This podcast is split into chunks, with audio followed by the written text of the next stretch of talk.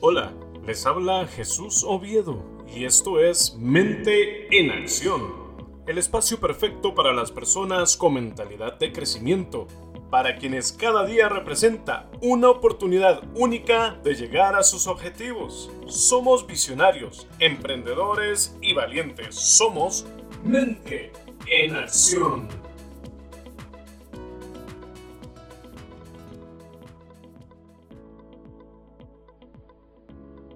Hola y bienvenido, bienvenida a Mente en Acción, primer episodio. La verdad estoy súper feliz, muchas gracias por acompañarme. En este podcast eh, expondremos ideas, vivencias, recomendaciones y mucha información útil relacionada al proceso de crecimiento continuo y la procura del éxito en las diferentes metas que nos propongamos. Pensadores incansables, osados y siempre con ese deseo de comernos el mundo, así somos usted y yo. No importa el país, nuestra condición económica o el nivel educativo, tenemos lo más importante y eso es lo que nos distingue del resto de las personas, nuestras mentes activas. Usted está escuchando este podcast porque es emprendedor, audaz, inteligente, apasionado, apasionada y porque se encuentra en constante evolución. Las personas como nosotros no nos sentimos bien en la zona de confort, esa comodidad nos incomoda y necesitamos salir de ese espacio letárgico. Cuando digo emprendedor, no me refiero estrictamente a la persona que inicia un negocio, sino que me apego en un eh, sentido más exacto al significado de esa palabra, que es comenzar algo. Al empezar a emprender algo nuevo, desde inscribirse como por ejemplo en un curso libre o hasta iniciar una carrera universitaria, eso es emprendimiento. Iniciar una nueva familia, por ejemplo, uy, eso sí que es un emprendimiento. Cualquier acción que represente un cambio y un esfuerzo con tal de llegar a un objetivo, eso es emprender. No todo el mundo emprende. Muchos se conforman o se quedan en su zona de confort para siempre víctimas del status quo. Entonces, Empecemos precisamente tal vez hablando un poco de los enemigos de la mente activa y uno de esos enemigos es ese concepto que acabo de citar. El status quo. La Real Academia Española, RAE, lo define como un estado de cosas en un determinado momento. O sea, es como una fotografía, eso es el status quo. A nivel de emprendimientos y negocios, el status quo también es conocido como el miedo al cambio. Es uno de esos sesgos más dañinos, de los más dañinos para la innovación y la creatividad. Es peligrosísimo.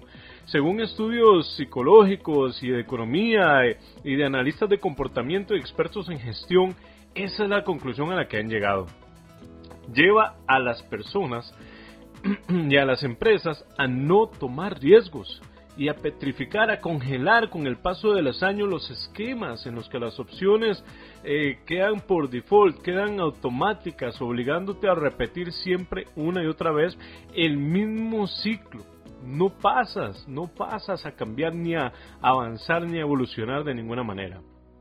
El status quo es el responsable de que queramos quedarnos en nuestra zona de confort. Y ahora vamos precisamente con este otro enemigo de las mentes activas, y es la zona de confort. La zona de confort es un estado mental en el que las personas se encuentran cómodas con la sensación de seguridad y donde todo les resulta conocido, sean cosas agradables o no. Imagínense, inclusive algo que no te puede gustar, si estás acostumbrado te quedas ahí como parte de tu zona de confort. Ejemplos de cosas que ocurren en la zona de confort. Por ejemplo, estamos hablando de levantarme en la mañana todos los días a la misma hora, ir a montarme al carro y meterme en la misma, al mismo atascamiento, a la misma presa en el tráfico todos los días, tener un jefe que nunca está conforme conmigo, este, ni con mi trabajo, pero me quedo ahí, porque es lo único que sé hacer y creo que es lo único que puedo hacer. Tener el mismo puesto laboral durante 30 o más años y no arriesgar a hacer algo nuevo o vivir en la misma casa por años y años y años y no buscar otra solo por miedo a no poder pagar otra diferente. O sea, no explorar opciones, no explorar oportunidades. Todos tus conocimientos, tus actitudes y tus hábitos de hoy son parte de tu zona de confort. En este estado psicológico, las personas no se encuentran ni motivadas ni desmotivadas. Están en una zona de comodidad que podemos asociarla a la pasividad, conformismo y a la falta de proyectos. Es una zona que se caracteriza porque ahí no pasan cosas interesantes, ni desafiantes, ni nuevas. Eso ahorra, eso sí, nos ahorra preocupaciones y dolores de, cabeza, pero es simplemente un gran reflejo del conformismo. Y ahí es donde vamos al último de los tres enemigos de las mentes activas, de las que quería hablarles. Y tenemos acá el conformismo. La RAE nos ofrece la siguiente definición que es muy política. Práctica de quien fácilmente se adapta a cualquier circunstancia de carácter público o privado. Vaya, hasta, parece sonar muy cómodo y muy bien esto del conformismo. Pero no, no amigo y amigo, esto es peligrosísimo. Porque el conformismo no es una actitud mental individual, es una actitud conductual de un grupo de personas, es algo colectivo. Estudios en psicología conductual realizados por años en diferentes partes del mundo han llegado a definir el conformismo como el grado hasta el cual los miembros de un grupo social cambian su comportamiento, cambian sus opiniones, sus convicciones, sus actitudes, solo con el eh, objetivo de encajar con las opiniones del grupo. Y esto lo hacemos inconscientemente, esto es un reflejo, esto es parte también de, nuestro ADN super antiguo que le permitió al ser humano sobrevivir, ¿verdad? Al, al, agruparse, somos seres de comunidad. Sin embargo, hoy día no es así. Hoy día tenemos nuestras capacidades, nuestra inteligencia, nuestras habilidades, nuestros dones que nos pueden sacar y ayudar a brillar y guiar a otros a un mejor lugar, a una mejor calidad de vida.